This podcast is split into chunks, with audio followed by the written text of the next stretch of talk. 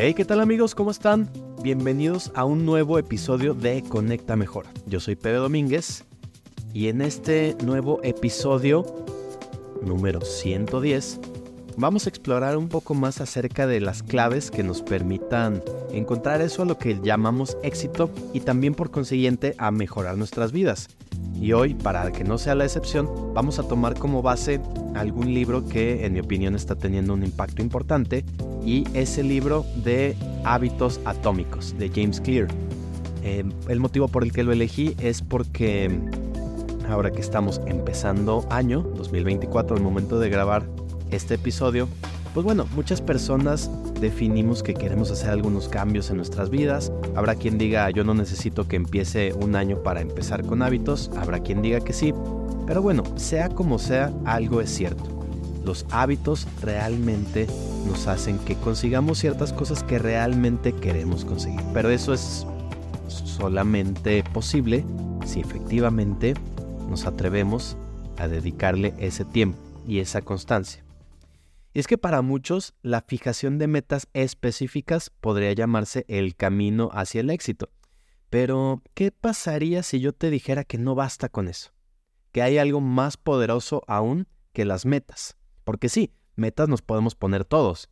Pero a ver, para cumplirlas, y es que hay muchas personas que son muy buenas para armar un plan, para definir metas, pero no necesariamente para avanzar sobre ellas.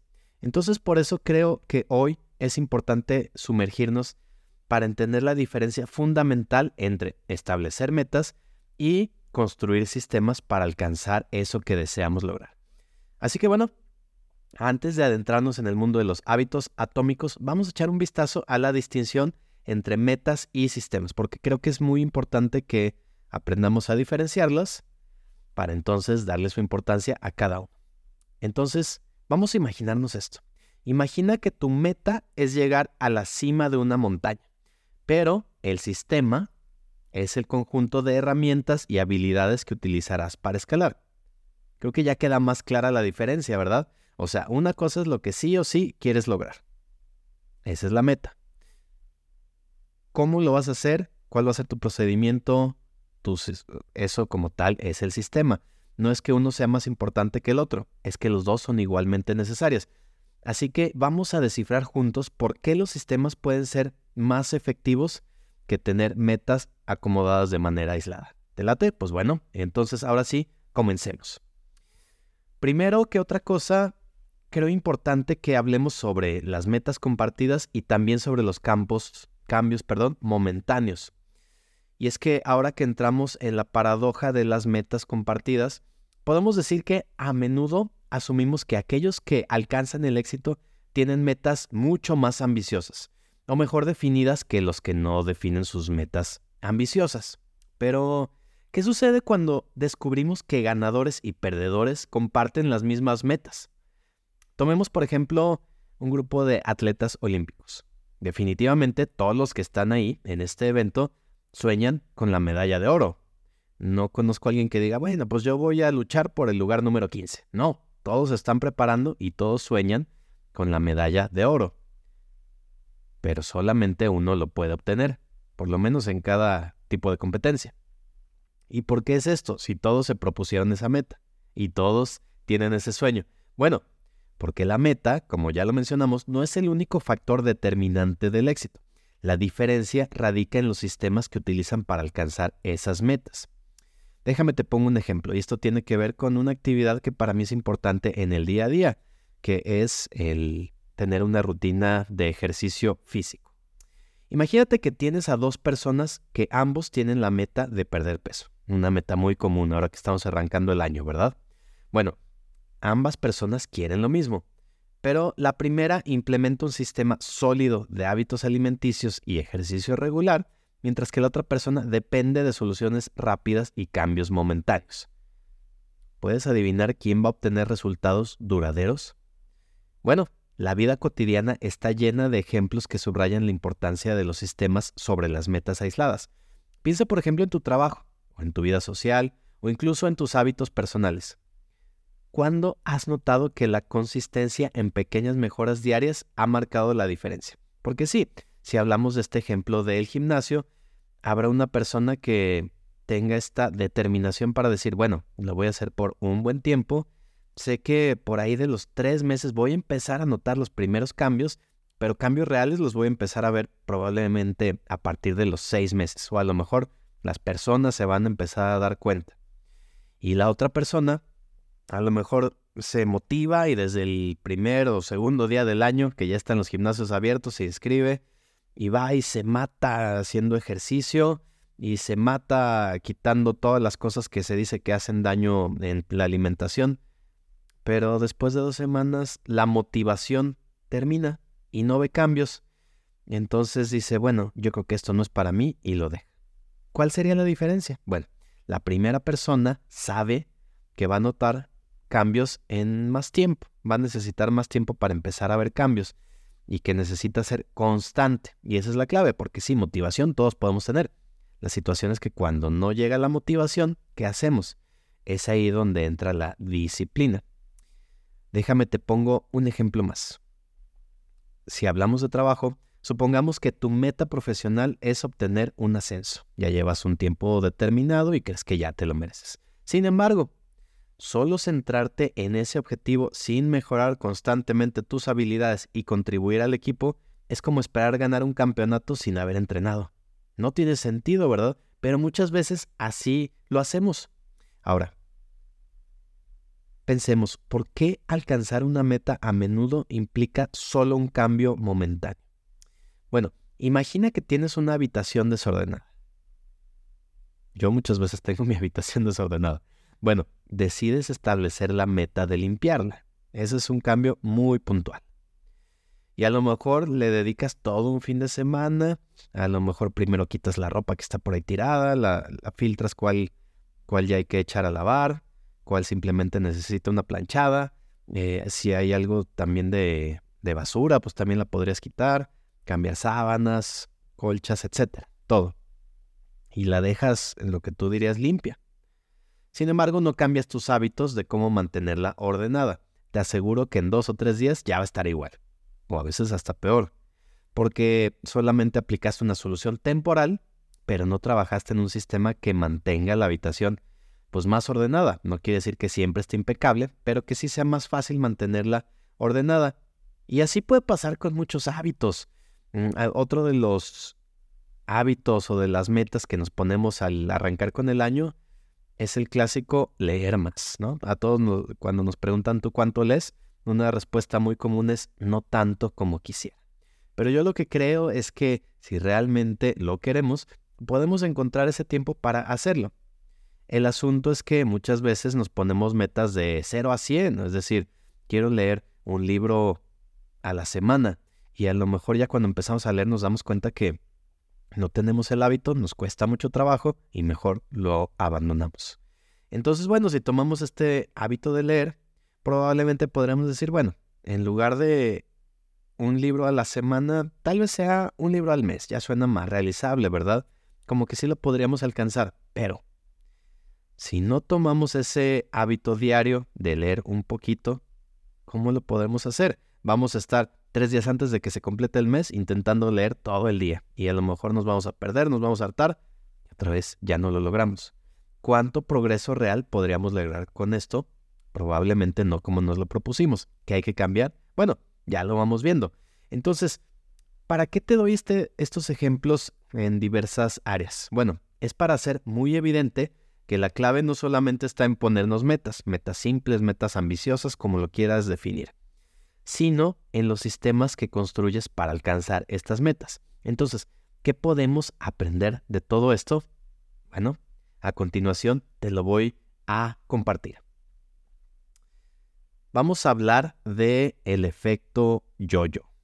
Este juguete de esta figura redonda atada a una cuerda que lanzas, cae y regresa. Lanzas, cae y regresa. ¿Qué tiene que ver esto con el hecho de que una mentalidad centrada en metas puede postergar la felicidad? Bueno, déjame te lo cuento. Imagínate por un momento que tu felicidad está atada a la consecución de metas específicas. O sea, que tú digas, cuando yo consiga esto, entonces seré feliz, experimentaré felicidad. Esto suena bonito, ¿verdad? Pues, qué padre conseguir esta felicidad por cosas que has encontrado. Sin embargo, ¿cuál es el problema de esto? Pues bueno, a menudo tendremos, eh, tendemos a postergar nuestra felicidad hasta que alcanzamos estas metas. Y esto crea una especie de conflicto de exclusión. Se llama técnicamente, que básicamente es o eres exitoso y feliz, o fallas y te consideras un fracasado. Te fijas que seguimos en esto de blanco o negro. Entonces, por esto creo que es importante que consideremos como estas pequeñas metas, o sea, que tengamos esa gran meta y el simple hecho de ya iniciar es una meta cumplida, porque sí, necesitamos iniciar, sino cómo lo vas a hacer. Pero también es importante que no digamos o lo cumplo al 100% o fracasé, sino que digas, bueno, voy a dividir esta gran meta en muchas metas pequeñas y así va a ser más fácil que vaya entendiendo cuáles son las cosas en las que voy avanzando, voy festejando esos avances y también cuando de pronto me atore, sé que no me atore en toda la meta, sino en un punto muy específico. Déjame te pongo un ejemplo. Imagínate que tú estés trabajando incansablemente para obtener este ascenso del que te hablé hace un momento. Y entonces tú te convences de que en el momento en el que consigas esa nueva posición, entonces serás feliz. Y luego, ¿qué pasa si durante ese proceso te enfocas tanto que a lo mejor lo conseguiste, pero en el camino descuidaste totalmente tu bienestar emocional y también tus relaciones personales? capaz que conseguiste ese ascenso, pero ¿a qué precio? Entonces no se trata únicamente de cómo, de, la, de que estás llegando, sino de cómo o lo que estás dispuesto a sacrificar para llegar ahí. Si hablamos de estos momentos de felicidad, pensemos que te prometiste ser feliz solo después de, por ejemplo, perder peso. Ya fuiste al gimnasio, armaste tu rutina y dices, bueno, hasta que haya conseguido bajar tal número de kilogramos o de libras, entonces podré ser feliz. Entonces, hasta que consigas esto, lo puedes experimentar, pero ¿qué pasa si por algún motivo, incluso externo a ti, no se puede o no era tan simple como tú querías? Es probablemente, es, es muy probable que decidas desertar porque o como estás yendo de 0 a 100 y no parece que lo conseguiste, dejaste todo tu avance. A lo mejor te quedaste en el 50, 60, 70% y podrías avanzar desde ahí. Checar tu estrategia, alinearla y entonces seguir avanzando con ese objetivo.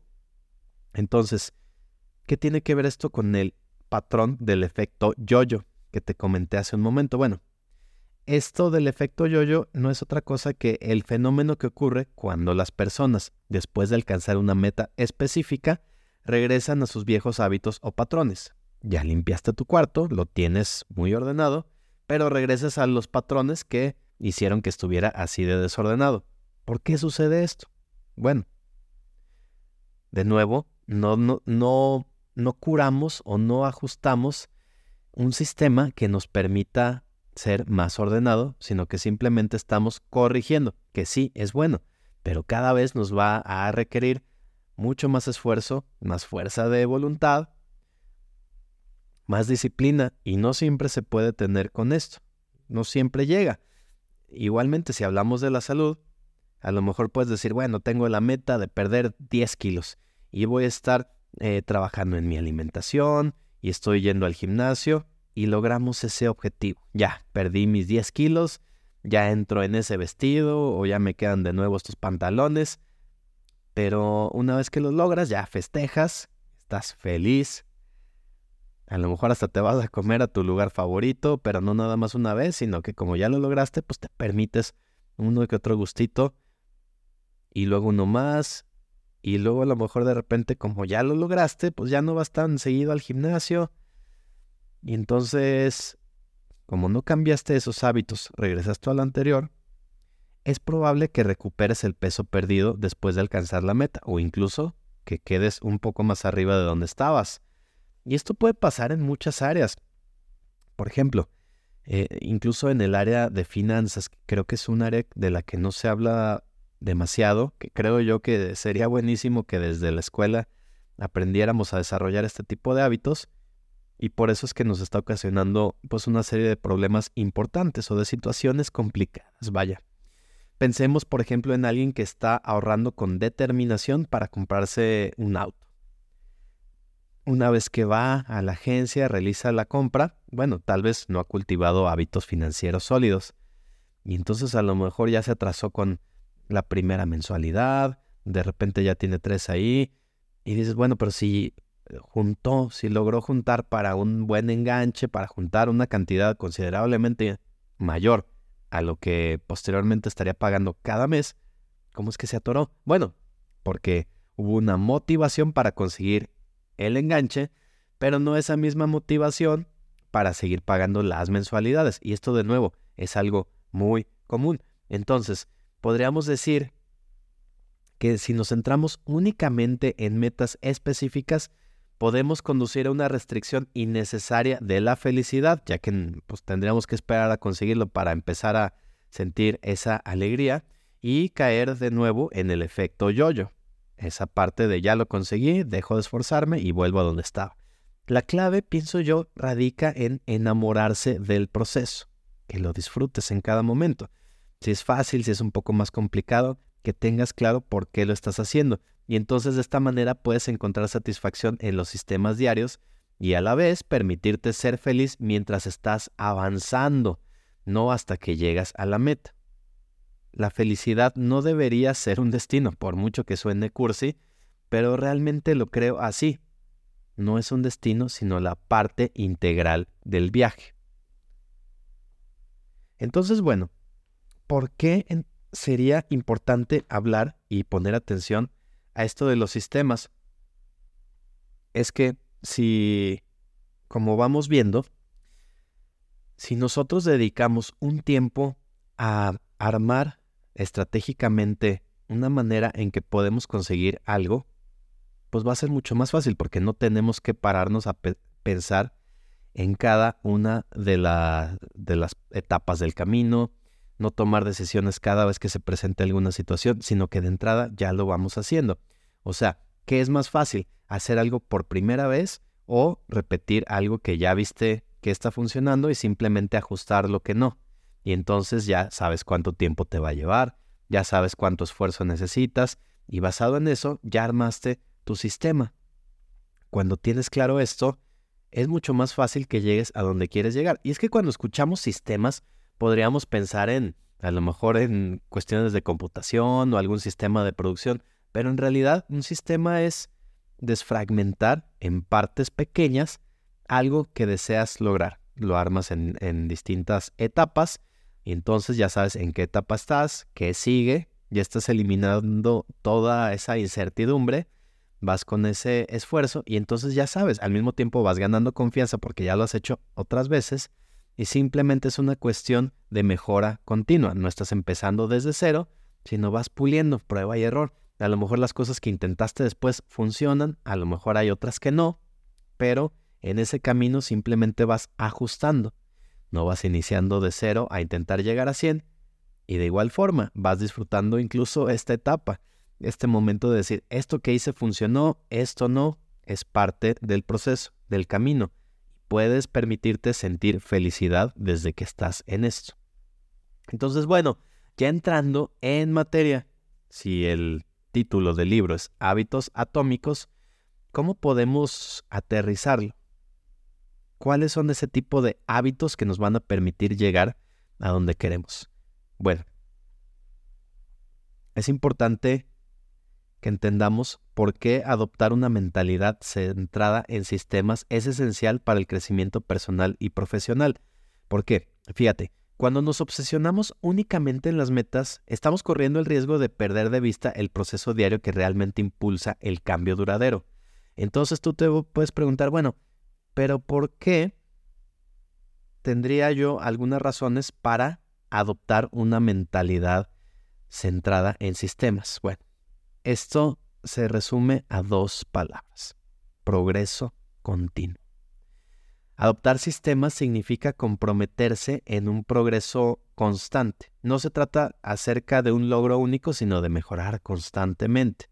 Pero ojo, si estamos adaptando, es importante que hablemos de flexibilidad y también de adaptabilidad, porque lo que se sabe al principio no necesariamente será lo que se requiera durante todo el camino. Sobre el camino nos encontraremos cosas que no esperábamos y que hay que ajustar. La buena noticia es que crear nuestros sistemas nos permiten hacer ajustes y adaptaciones a medida que vas evolucionando. Lo que funcionó ayer tal vez no funcione hoy.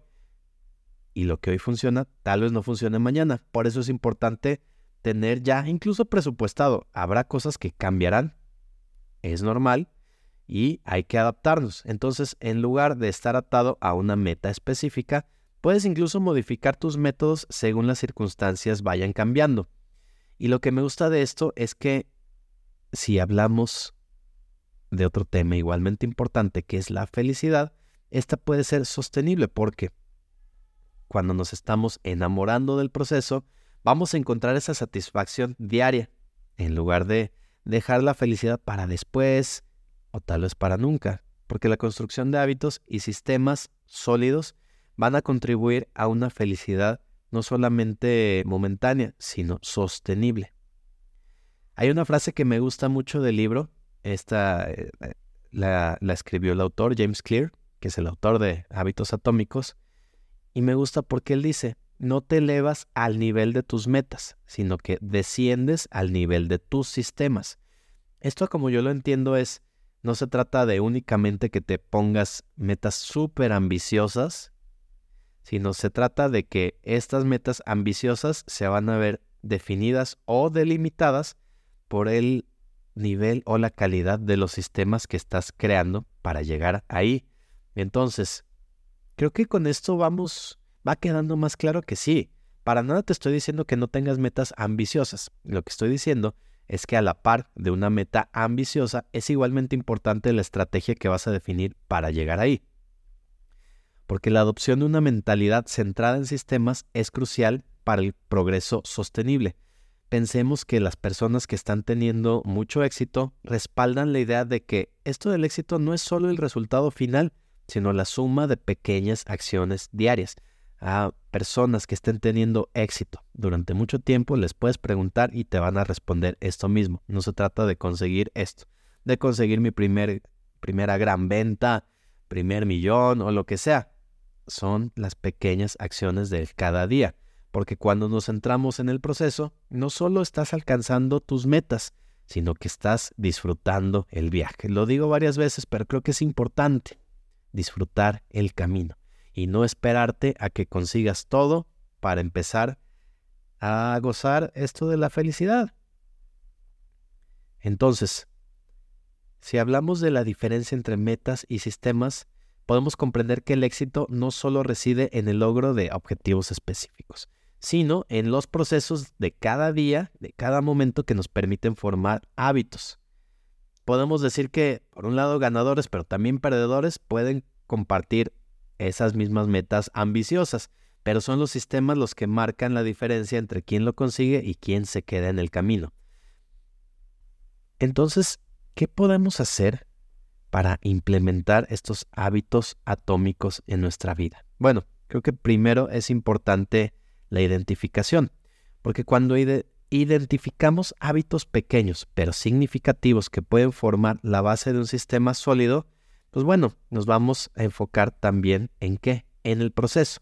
Cuando cambiamos nuestra atención de las metas al proceso diario, es importante también que sí, vamos por cada bloquecito y después de que vamos avanzando por cada etapa del camino, al simplemente arrancar, completar y arrancar una nueva etapa, nos demos ese permiso de celebrar los pequeños logros que contribuyen el progreso general. A mí lo que me gusta de esto es que, por un lado, no me abruma conseguir una meta que a lo mejor se desfragmenta en 100 pasos, sino que puedo ver, bueno, ya llevo dos de 100, si mañana avanzo con el tercero, bueno, ya voy más cerca. Con esto ya puedo saber que a lo mejor me va a tardar tres meses tal meta. Entonces no tengo por qué apresurarme a completar todo en una o dos semanas, ¿verdad? Y lo que me gusta también de esto es que sé que si las circunstancias cambian, pues es importante también adaptarnos. Si tenemos esta flexibilidad para adaptar nuestro sistema según lo que vaya cambiando, ¿qué va a pasar? En lugar de desmotivarnos porque algo parece que se está atorando, sabemos que eso era bastante probable que sucediera y nos va a permitir mantener nuestra consistencia. Y aquí esto es clave, la consistencia. Trabajar constantemente, a lo mejor poquito a poquito cada día, pero también tener la vista en las cosas que estamos avanzando, las cosas que se atoraron y hay que ajustar.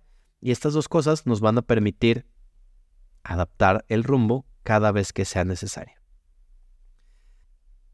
Cuando nosotros adoptamos estos hábitos atómicos y una mentalidad centrada en sistemas, no solamente estamos alcanzando nuestras metas, sino que, también estamos agarrando esta motivación, esta claridad y sabemos, y lo dice como tal el autor, que la clave no es solamente el destino final, sino todo el proceso constante de mejora. O sea, te voy a repetir la frase y creo que esta vez tendrá más sentido porque ya tenemos un poquito más de información. No te elevas al nivel de tus metas, desciendes al nivel de tus sistemas.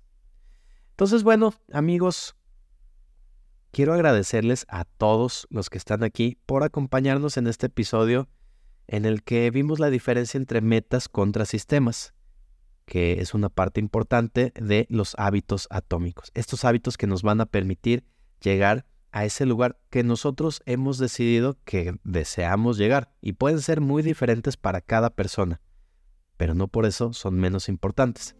Espero que hayan encontrado inspiración y perspectivas valiosas para aplicar en tu día a día eh, si tienes historias, experiencias o simplemente quieres compartir tus pensamientos sobre cómo los hábitos atómicos han impactado tu vida, pues nos encantaría escucharte.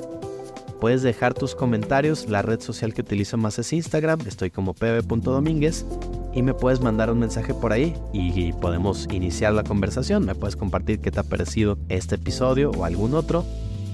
O también compartirme algunas ideas sobre qué te gustaría que hablemos en este espacio. Recuerda que este podcast es un lugar para que aprendamos juntos y tus experiencias son parte fundamental de esta colaboración. Entonces bueno amigos, con esto concluimos nuestro episodio de hoy. Recuerden, el poder está en los pequeños hábitos diarios, en esos ladrillos atómicos que construyen resultados extraordinarios. Sin más por el momento, me despido, quedando aquí a la espera del próximo episodio. Sigan construyendo esos hábitos poderosos en su vida y luego me cuentan cómo van avanzando. Yo soy Pedro Domínguez y desde acá te mando un gran, gran abrazo. Hasta la próxima. Adiós.